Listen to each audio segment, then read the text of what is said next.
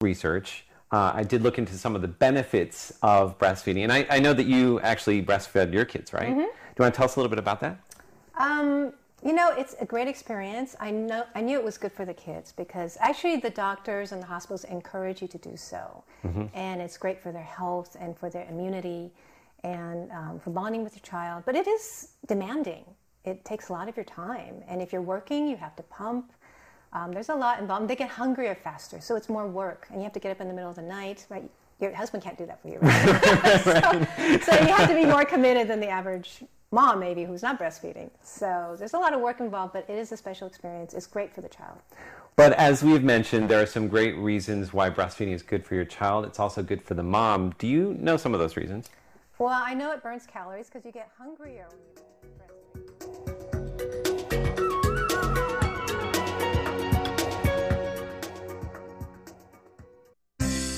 What's this all about? Why are they doing that? What's going on here? It's Curious John. What is he curious about today?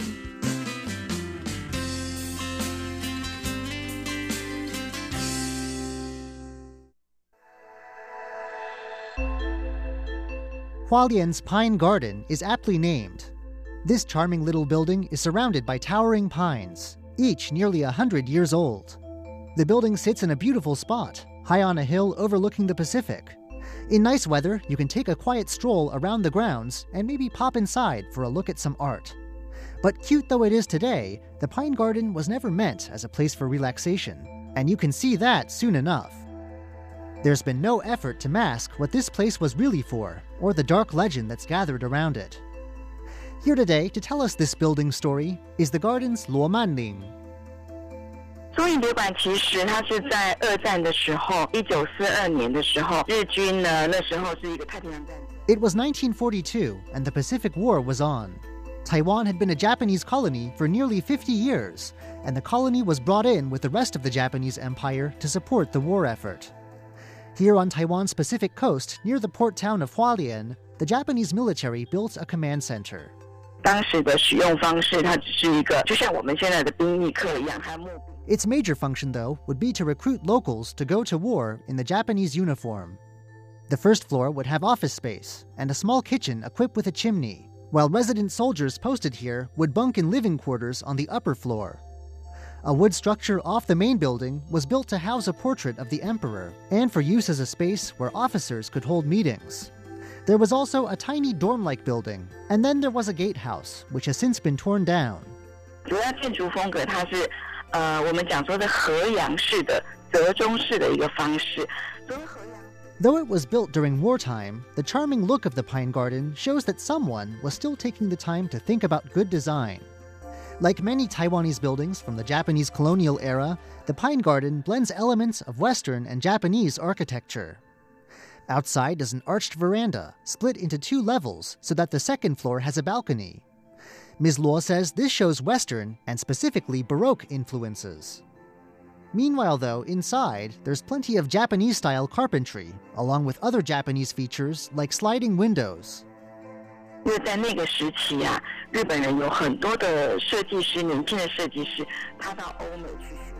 Ms. Luo says the reason so many of Taiwan's old buildings show this blending of styles has to do with the fact that Taiwan was an experimental playground for a whole generation of young Japanese architects.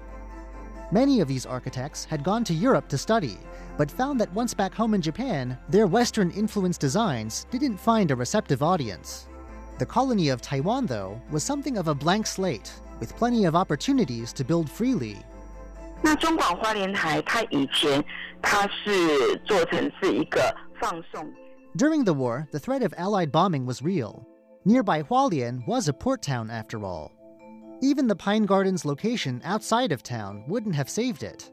Military broadcasting and telegraphy stations and a water treatment plant both sat right next door, making the pine covered hill it stood on a possible target too. Perhaps this is why the Pine Garden also has an air raid shelter for soldiers. It's still there, a reminder, just when the pines have lulled you into relaxing, that this was a military facility.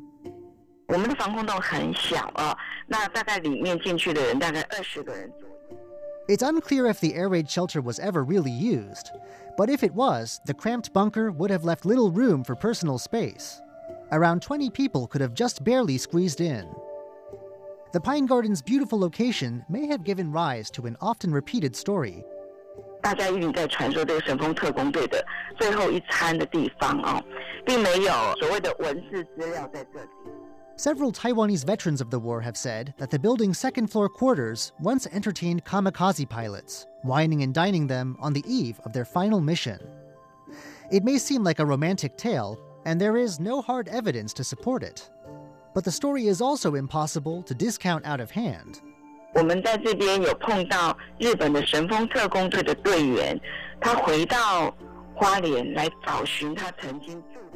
After all, more than one person alive at the time has said so.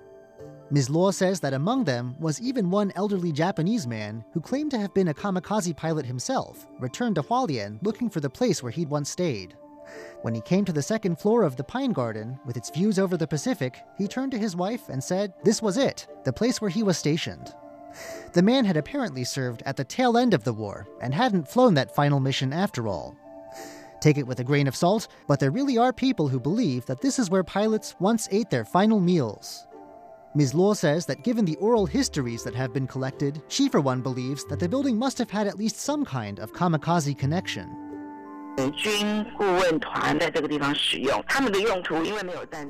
The Japanese military may have built the Pine Garden, but it didn't get to use it for very long. Around three years later, in 1945, the war ended, and Japanese rule on Taiwan came to an end with it. Under the new Republic of China government that stepped in, the building found some other brief uses. But soon after the war's end, Taiwan was brought from World War into the Cold War. U.S. military consultants arrived. The Pine Garden, built by Japanese forces the Americans had been fighting just a few years before, was now set aside as a place where American experts could enjoy some rest. These US military consultants ended up using the building far longer than the Japanese had. For some 20 years, this was a place where these experts could enjoy great views and, as it turns out, activities like baking.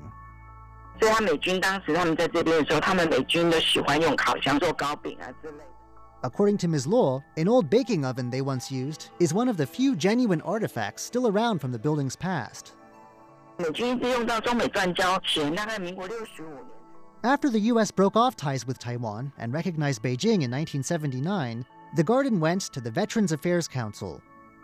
Ms. Luo says the council did little with the building, and for a time around 1996, it looked like the Pine Garden would be sold off to a hotel developer. The developer would have no use for the building itself, of course. That would be demolished. Likely many of the old pine trees would have been torn up too, to make room for a resort. In any case, by this time, the building was ignored and largely forgotten about. 可是因为有很多地方，我们的当时我们花莲的火车站刚刚被拆掉。 It might well have been torn down if another historic building hadn't been demolished at around the same time. Hualien's old train station was suddenly gone, and many people who'd taken it for granted before were suddenly feeling its loss. When word got out that the Pine Garden might be next, there was a sudden groundswell of support for saving it. Hualien's people may have lost their train station, but they weren't going to lose another old building. Once people started caring and a bit of a protest movement emerged, the development plan was finally dropped. 当时因为文化部开始有一个所谓闲置空间再利用这样子的一个方案。 The Culture Ministry stepped in. It had a program for breathing new life into old buildings by finding new uses for them. There was a lot of fixing up to do first. After all, for around 20 years, the building had more or less sat unused, with just one lone retired veteran posted to look after it. With government funding and support from Hualien County, though, the place was put back into good shape.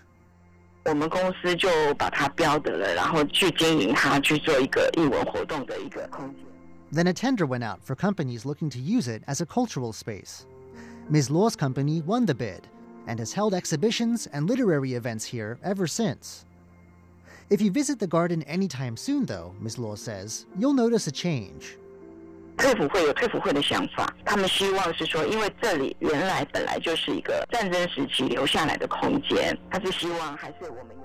The Culture Ministry's contract is up, and the Veterans Affairs Council is running things again. With that in mind, Ms. Luo says that her company now plans to bid again for use of the space. But this time, they're going to put a greater focus on the wartime history that surrounds the building. The Veterans Council wants more World War II history, as well as a focus on the Republic of China's war veterans. Maybe this will lead to more research into the still largely unknown day to day details of the building's wartime past, solving the riddle of its kamikaze connection and bringing attention to Taiwan's place in World War II. I'm Curious John, and I'll see you again next week.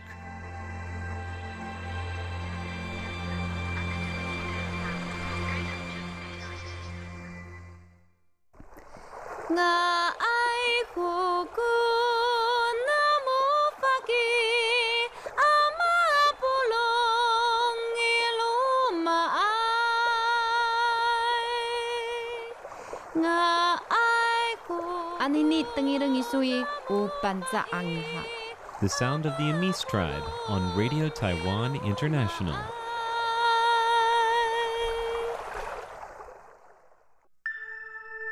Stroke of Light, a portrait of Taiwan through the eyes of painters, sculptors, filmmakers, and photographers.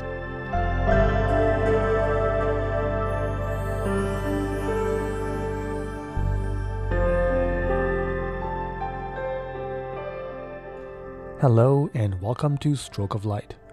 Last week, we began our conversation with English photographer Christopher Taylor, whose photo series Steinholt is currently on exhibit here in Taipei at the Mindset Art Center.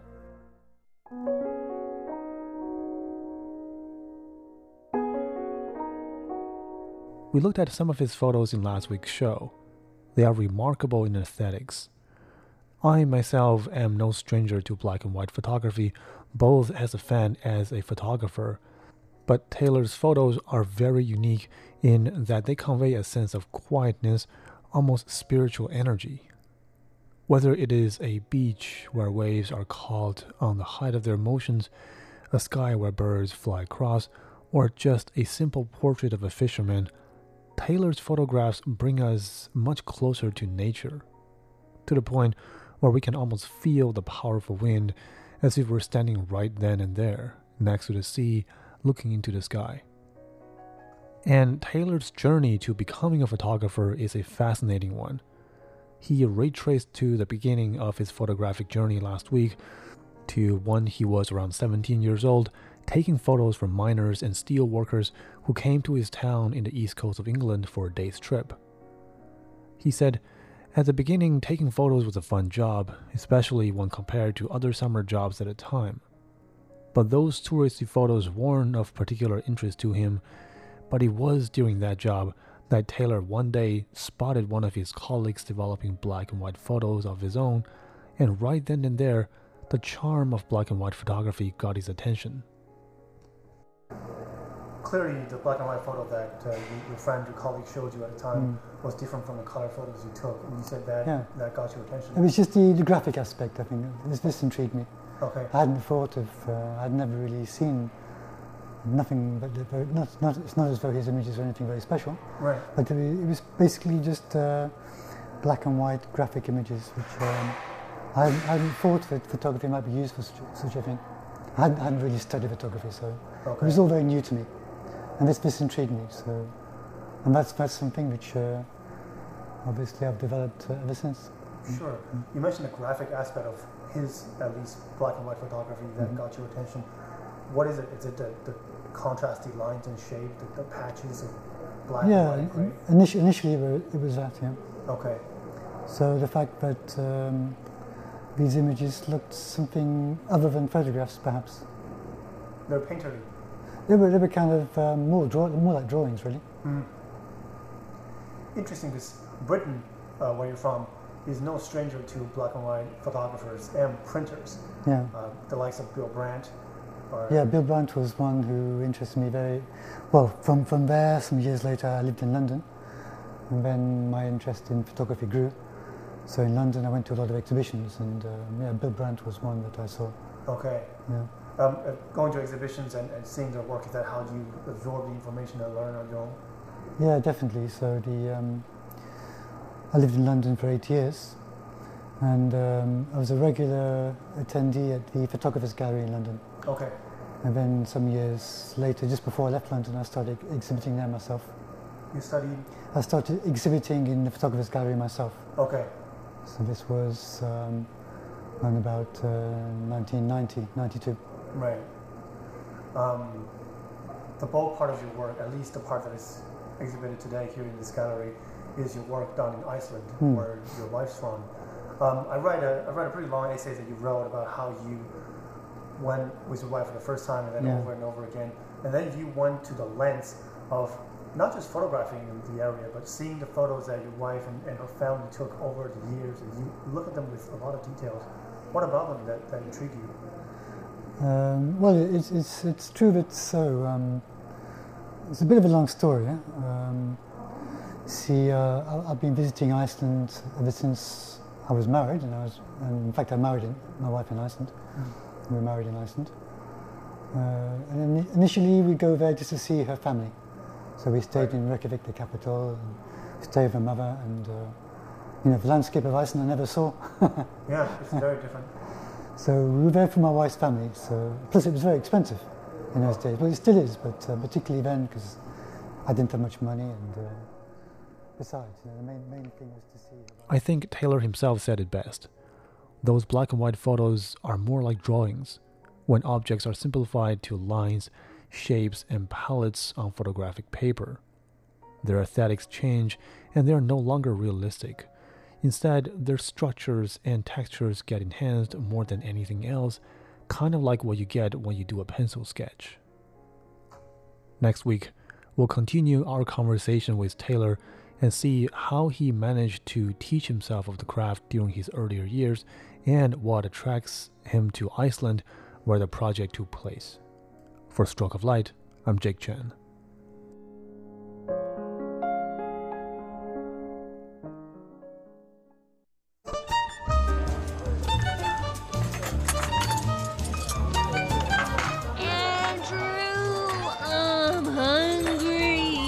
hungry. Okay, Ellen, pull yourself together already. It's time to feast. Sit down at the table with Andrew Ryan and Ellen Chu on Feast Meets West. 欢迎光临，欢迎光临，欢迎光临。先生，请问你们几位两位， ？Hello, hello. Welcome to Feast Meets West. This is Ellen Chu. And this is Andrew Ryan. Now, Yes. last week we began celebrating our 10th anniversary of Feast Meets West, and this week the fun continues. Yes, it's a continuation of last week's celebration, and I hope that everybody is still in the mood. Yes. Uh, Mhm. you know, there's some very funny moments from 10 years ago that we're going to be playing mm-hmm. in our show today. Wow. Very funny. There are some characters we haven't seen for a while. Ooh. Yes. They're going to pop into our show today. Yes, younger versions of themselves. Ooh. Yes. So today we're going to revisit our very first episode in which we actually cooked together. I don't remember that. I remember you came to my house, Yes. but I don't really remember what we did. Well, you will probably feel a little bit better to know that I didn't remember until I went back and listened to the show. Okay, Yes. So it may sound like I know what I'm talking about, but that's only because Mhm. I listened to it last night. Okay. Shall we check out what's on our menu? Sure. All right, let's do it. Okay, in our starting first course, we're going to share with you the drama of our very first episode and about how the very first meal we cooked together almost didn't work out. Ooh. In our second course, we're going to share with you perhaps our most successful joint cooking endeavor, which helped us win a Golden Bell Award. Ooh. We're going to get things started with. Mm-hmm. Amis de Shangyan, the Amis Feast. Amis Feast Mhm. meets West. All right. it's by Chen Jiannian. We'll be back in a moment with our first course.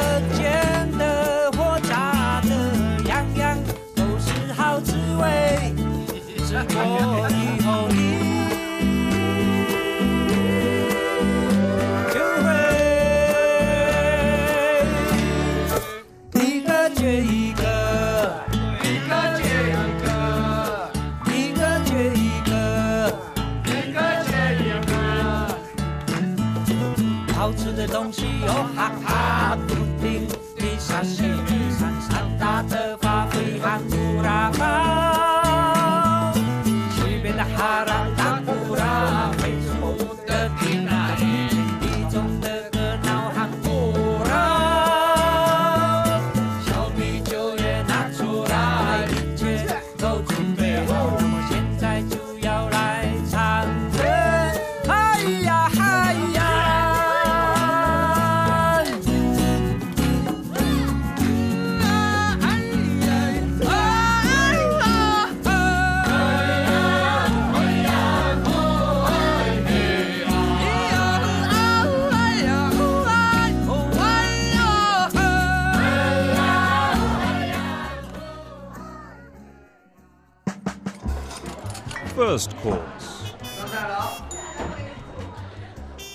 Okay, in our first course, we're going to share with you the very first meal we cooked together. Ellen Chu, what do you remember from that meal? I really don't remember what was our first course You don't remember our first dish. anything about that day? No, but over here I see a cue that we went to Taipei 101 to look for it. Yes, don't jump ahead. okay, what do, what do you remember? Do you remember from that? I remember the missing missing ingredient. You do. What was the missing ingredient? It was like cornstarch. Not cornstarch. You're very close, though. It was some kind of like, you know, powdery stuff. No, it wasn't por- powdery. Syrup. Syrup. Yeah, it corn was a syrup. corn syrup. See, I remember corn and syrup. Yes. See? Very good, Ellen Chu. Okay. Well, uh, we're, we're gonna. So what are we making? Corn syrup. you don't remember anything? A dessert, a special dessert. Oh, I put so much love you into made banana cake. Wasn't banana made pecan pie. Yes. Yes. I made pecan pie. Okay, right? right. Pecan. So we're gonna start off. I, I there was, as you mentioned, one particularly elusive ingredient. Mhm. I'm gonna play for you a little Okay. clip from that show. Are you ready? right, let's do it. Let's have a listen. We're on a quest for Karo syrup. We have been through three, the third supermarket of the day. Yeah, we've we're our little plan to meet at Ellen's house and go buy uh, fruits and veggies and stuff to make pecan pie at 1.30 in the afternoon has now protracted into an afternoon long event. And are we having fun yet? Yes, definitely. I'm having fun driving around Taipei City. And the thing is that, why didn't you tell me it's so damn hard to find this thing? All right, the thing in question is uh, Karo syrup because apparently nobody in Taiwan uses corn syrup or Karo syrup to make anything because nobody else makes pecan pies, I guess. You know what? We should find recipes that require corn syrup in Taiwan. I think that's a good idea. Chinese, Chinese recipe that requires corn syrup. And then we popularize the recipe and make everybody love eating whatever it is. Now we have to find out the reason why corn syrup is not that popular in Taiwan. Why don't people use corn syrup? We use corn oil and we have a lot of corn products, but why don't we use corn syrup? I'm telling you, Ellen, nobody makes pecan pie here Then why can't we use like honey or maple syrup? because it has different properties. I think you just have to trust me on that one. Really? Yeah. Are you sure? Or is it because of your specificality? She thinks I'm being anally retentive by insisting didn't on. use that word. That's what you meant. I heard it. I can read between the lines. I didn't say that. I said specificality. Okay, I heard anal retentive in that. Ladies and gentlemen, do you hear anything relating to anal or retentive? The two words do not link to specificality. Frances, do you have anything to say? I don't know. she had her donut and coffee. She's happy for now. yeah, that's true. She's just hoping that we could have dinner before 8 o'clock. Yeah. Have dinner before 8 o'clock? I don't think we had dinner until like 9. You know what? I'm still thinking, you know, just listening to this clip. Can we replace corn syrup with some other syrup? I have to tell you, the honest answer to that question is, Is yes. No. Why? Because of the properties of corn syrup. There must be something has a similar property as corn syrup. Well, I also have to tell I'm you. gonna Google right now, okay? that I also have to say. It's his specificality. May I say one other thing? No. Cor- corn syrup is so bad for you. Corn syrup is really bad. That's why we don't sell it in Taiwan. And that's why I don't make pecan pie anymore. Really? Because it takes But why did you made it? You made it in the first show. I didn't know how bad it was for you, and Okay, it's you- a good you- dish. You damaged my health, and then you tell me that it's not good for you. Ladies and gentlemen, thank goodness that I'm still living and breathing right now after 520 dishes that he made that might be damaging to my health. Ellen Chu, that is the only dish that has corn syrup in it. Okay. But you might use some other ingredients that mm, is health damaging. Never. I would never do that. Same, let me see, same property. Okay, you look that up. We're going to go into another section here. We ended up going to Taipei 101 to look for corn syrup. Do you remember what happened in Taipei 101? No, I just remember we were looking through the aisles and there was no corn syrup. Okay, well, something very funny happened. Let's have a little listen. Are you ready? Okay.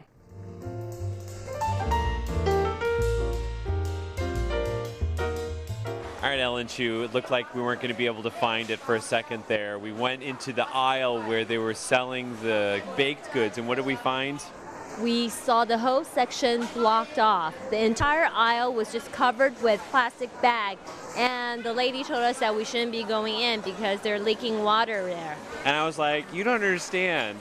It's a matter of pecan pie or death. Exactly. We wanted them to call Jason himself, you know, and Get him down here, get get him down, down here. here. But you know, he can make it in time because obviously he lives in in the states. I guess so. Okay, so he couldn't get here, and then it was just you know we had to take the risk by ourselves. So we snuck in there, and she's like, if you're going to go in there, you better be careful. You know, don't fall over anything. Don't You can't sue us. Exactly. And I was like, for pecan pie, I'll climb a high mountain. So we actually grabbed four bottles of Karo syrup. we got all the last Karo syrup. Did so, you? Yeah. Did I you get took- everything? I got, I got, uh, we only got three bottles, but we got the last three in the the last whole three. supermarket. So if anybody else in Taipei wants to make a pecan pie, it's not happening. And the funny thing was that on the bottle there was a recipe of a pecan pie. So apparently, I guess pecan pie is the only thing you can make with corn syrup. So no wonder we couldn't find it any, anywhere else. All right, so uh, we did end up finding it. Now, what else we found here? I did a little search. There's recipes on the internet for pecan pie without corn syrup. So you're Mhm. very right. However, it does have sugar cane syrup, which is hard to find. Look, look. Over here it says corn syrup doesn't add flavor to a recipe, just sweetness, okay? So sugar is definitely the best substitute. Sugar, sugar. Which is also bad for you, Ellen Chu. no, and that's it's like it's sitting it in my kitchen every single day, and we're like driving through Taipei City, okay, looking for that. Corn syrup wasn't the only thing we had trouble finding that day. We lost something else too. Do you remember? No, All right. I think you lost you lost your mind. Uh, nearly, very nearly. Okay. Have a listen because this pertains to you, Ellen Chu. Are All you right, ready? Let's do it. All right, let's do it.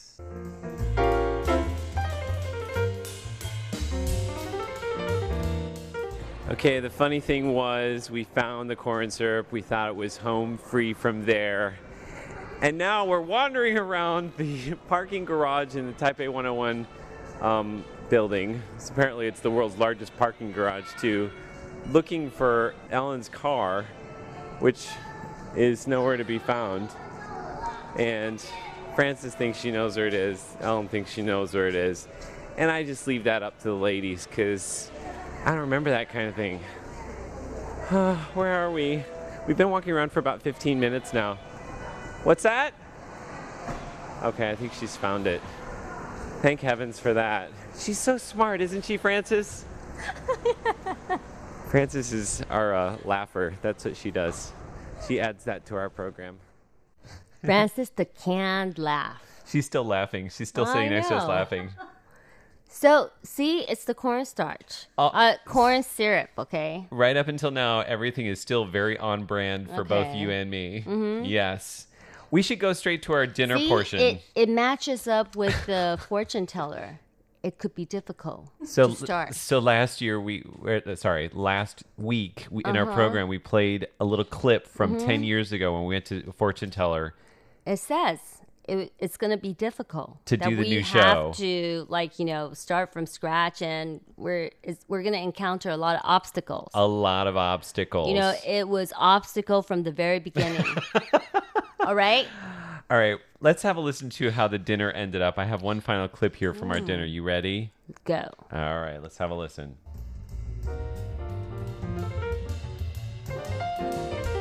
All right, I think we're gonna have to eat this dinner before uh, your cat gets into it, Ellen Chu. I think so, definitely. And today, actually, it's a beautiful night because we have expensive red wine, eight thousand a bottle from That's the. like 250 bucks US. That's right. And then we have. We didn't buy that, by the way. No. No. we didn't. I stole it from my husband. He's not here. He's on a business trip. He doesn't need to know about this. Exactly. And then we have tossed salad, and then we bought some focaccia, and that's with basil, olive, and. Oh, that's uh, the alarm. The pie needs to be checked. Oh! Our pie is cooking while we eat dinner. It's the pie mobile. It's the pie mobile. Go check it. And I have a cat rubbing up against my legs. oh, the dinner party, it's falling apart really quickly. Okay, go ahead. Go check the pie. Currently, Andrew Ryan is checking on the pie. The pie mobile is screaming for him to check on the pie. And basically, we also have a baked pork knuckle, which is huge. And my cat is trying to get onto it. He's taking over Andrew Ryan's seat right now. And I'm going to tell him, no. Nobody. Somebody put the pie in 250. You did. You were the one that was. Ho- oh, I didn't even touch it. Yes, you did. Andrew Ryan, you did. Don't blame it on us. Okay, Andrew Ryan is trying to put the blame on other people, okay? The pie is going to be ruined. It won't And be there's a ruined. cat sitting in my seat. He's taking over. He's taking right, give me this. We're going to turn this off. We got to eat.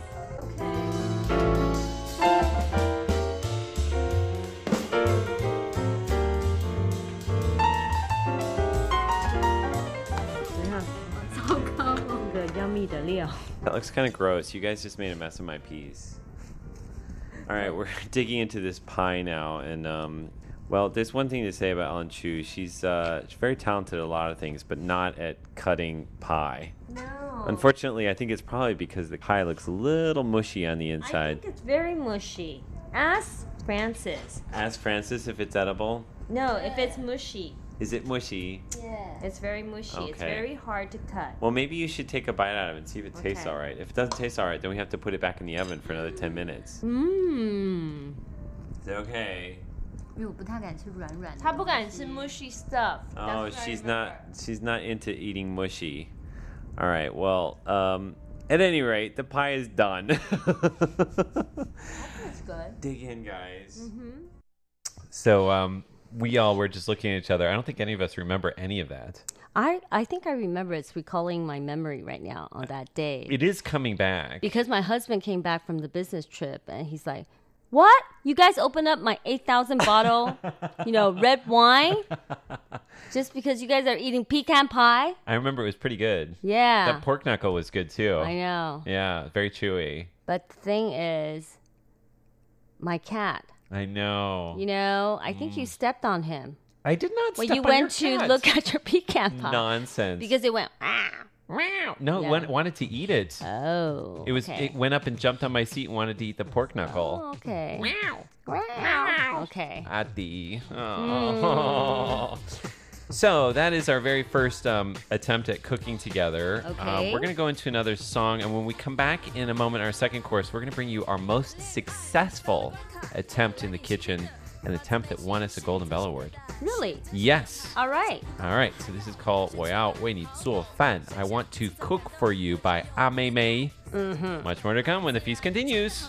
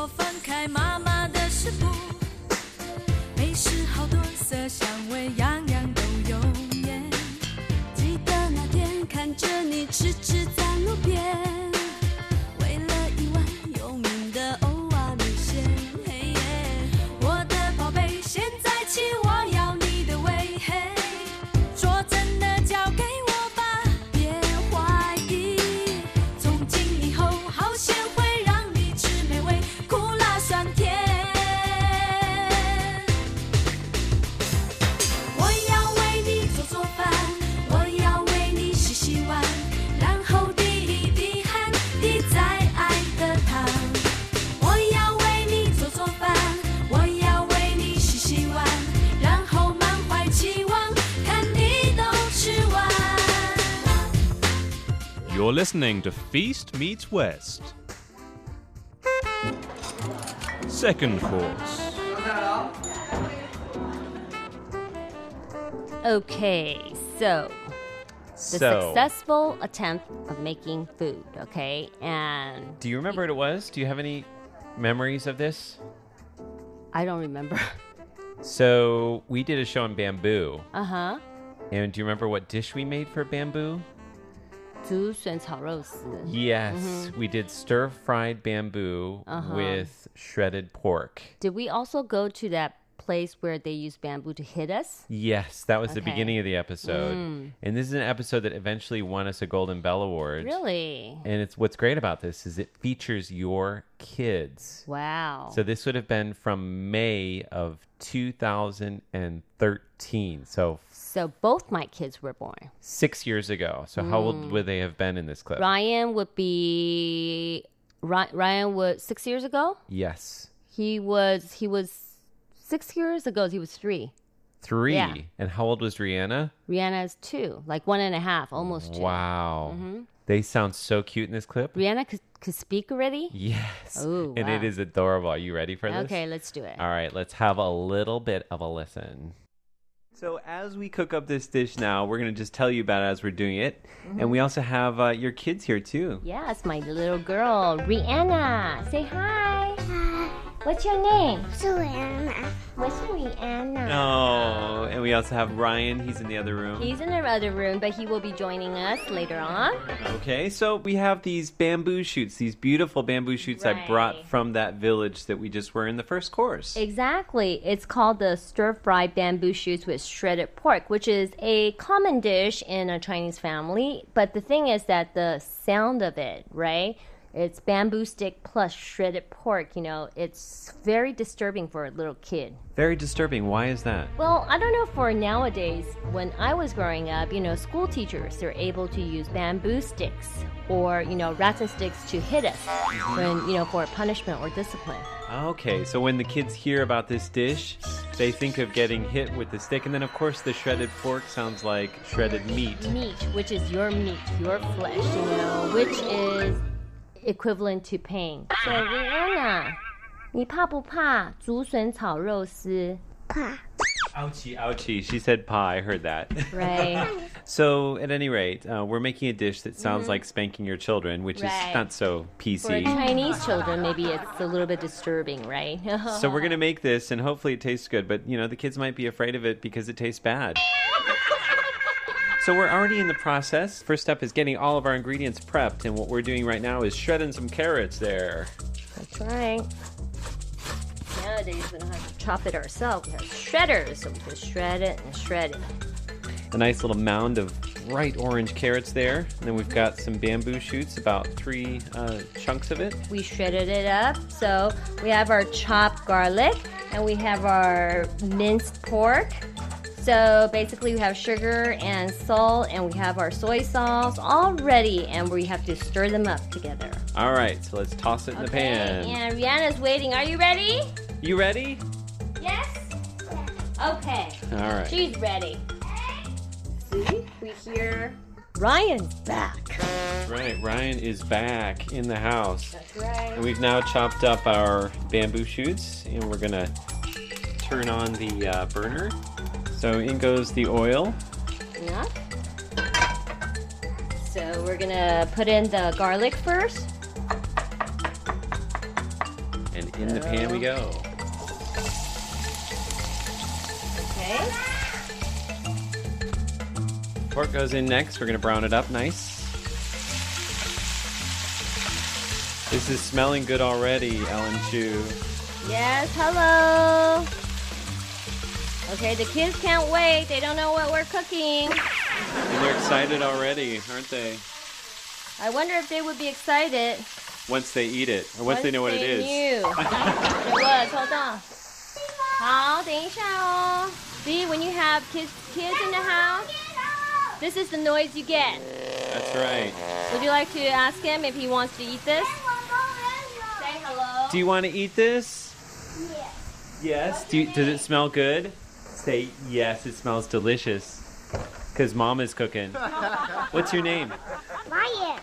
Ryan, and do you like to eat mom's cooking? Yes? Yes. Yeah, you better say yes, otherwise there's no dinner for you tonight. No, no, no. You cannot come in. Outside. Okay, otherwise you're gonna get a spanking. Do you want a spanking? Yes? Yes. He says yes. I think he wants a spanking. You want a spanking? No. No. he doesn't want the little hand spanker. See, he doesn't understand what's a bamboo stick, but he understands what's the hand spanker. The The hand little spanker. love hand. You know what would be really great in this? Do you have any uh, vinegar, Ellen Chu? Yes. How about a little bit of this? Okay. All right, I'm just gonna whip this open. Not too much. Oops You add a little bit too much uh, vinegar in there. Andrew's a little heavy-handed when it comes to vinegar. He loves to eat sour foods. 我爱吃醋.真的爱吃醋. that means I, I like being jealous. Okay, I think we're all ready already. I think that looks delicious, Ellen Chu. Okay. You know what we could do is we could put the lid on top of it and let it, um, Simmer. yeah, simmer a little bit. Okay. And add a little bit of water. Oh, Add just a little bit of water and let's, let's let it simmer. So, a little review here, because cooking with Ellen and Andrew can be a little hectic. First, quickly stir fry three cloves of chopped garlic until fragrant. Then add the ground pork, stir frying it until it's brown. Add shredded carrot to the pan, and then sliced mushrooms and pre cooked sliced bamboo shoots. Add a splash of low sodium soy sauce, a dash of salt, a dash of sugar, and a small splash of rice wine vinegar to taste. Then in goes half a cup of water, cover it, and let it simmer for about three minutes. Go easy on your condiments, and as for the main ingredients, don't forget the star is the bamboo shoots. Use slightly more of that than everything else. As for the other ingredients, use equal amounts of shredded carrot, shredded pork, and sliced mushroom for ideal colour and taste. All right, so we have a beautiful dish we've turned out onto the plate now. Smells good. It does smell good, Ellen. Chu. Mm. I think you've done a nice job. Yeah, I think I'm a born chef. You are a born I chef. am. Mm-hmm. All right. Look at that. Who wants to eat? 竹笋炒肉丝. Stir fried bamboo shoots Okay. with shredded pork. Let me try it first. Mmm. Is it yummy? Yes. Yes. Really? Okay. Mm. Okay, you want to try it? So the question is, would you rather eat this or be hit by it? 你想要被竹子打手手还是吃这个？ 这个。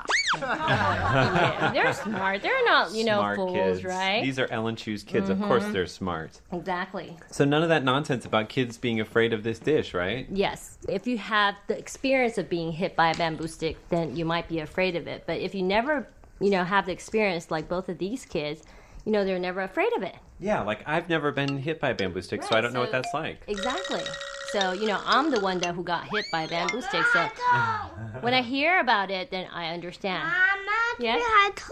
Okay, he's saying that it hurts, but you know, it's not because he's eating this, because you know he has a you know cold sore in his mouth. Okay, Oh, interesting. Very interesting. Well, there you go. We've been successful today in the test kitchen. Right, and this is once in a lifetime. You know, you don't get Ellen Chu in the kitchen cooking that much. Okay, so ladies and gentlemen, this is all for you. Wow, Wow. down the memory lane, huh? Down memory lane, right? Now my kids like talk too much. Can't stop. They were so cute. They still are very cute. Yeah. Very But cute. That was the cute age, you know. Yeah, That was a really cute age. Was Rihanna? Yeah, was Rihanna. So sweet. Okay. Alrighty. So that was our second half of our two part series uh, commemorating our 10th anniversary on the Feast Meets West. Well, great. You know, it's like the two shows that we, you know, the several shows that we picked out Basically, you know, made me remember that all of our shows are pretty funny. Very funny. There's a lot of Huh. funny things that have happened. I know. We say it's about food, but really it's just about us being silly. Exactly. An and excuse. They're not made up silly. They're just naturally silly. Naturally born silliers. And we didn't expect to be silly, and it just happened. just happened. Right. So does it say something about that we're accident prone, and you know Yes. we just kind of like go into these like funny results? I mean, silliness happens to us. Okay, when It's- we are, you know, sitting together or, you know, working together, it's like Andrew plus Ellen is just something silly. It's the magic sauce for our show. All right. Yeah. Okay. Well, thanks for joining us for uh, this episode, and of course for the last ten years. Uh, Maybe Yep. we'll have another ten years to come. What do you say? All right. We'll Yay. see. All right, our address is Ellen Chu. You want to get it right this time? P.O. Box 123 199, Taipei, Taiwan. Yep. A N D R O O at t-w Good for you. So mm-hmm. she can mm-hmm. remember it if she tries. Yes. Yes. She doesn't try, then she can't. Okay. One final song today. This is by Fire EX 灭火器, and it's 继续向前行。We continue moving forward. Yes, eternally, okay? So if you want to get rid of us, it's not that easy. You got us for eternity. All right. okay, and this is Ellen Chu. And this is Andrew Ryan. Bye. Bye bye.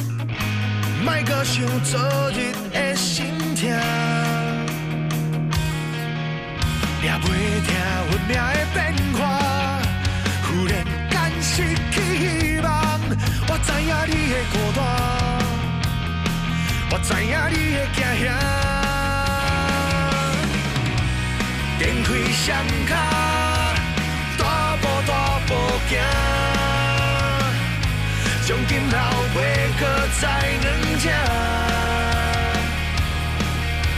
头前是全新的生命，甲目屎切互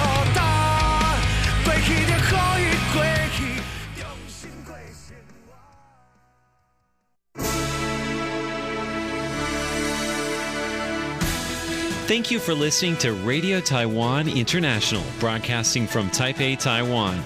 Check out our website at english.rti.org.tw. Again, that's english.rti.org.tw for the latest news and features from Taiwan. You can also listen to our programs and watch videos as well. Our 60 minute English language program can also be heard every day at the following times and frequencies.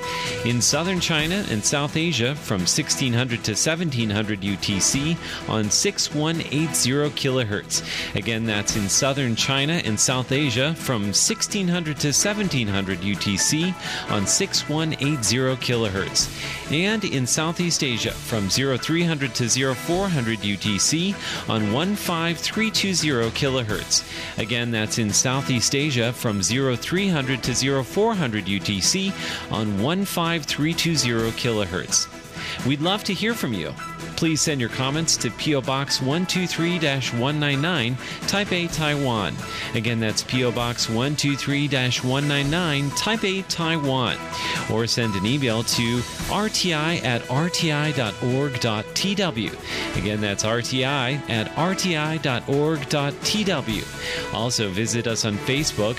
The address is fb.me forward slash Radio Taiwan International. Once again, on Facebook, we're located at fb.me forward slash Radio Taiwan International for videos, photos, and news of interest from Taiwan. Thank you once again for listening to Radio Taiwan International.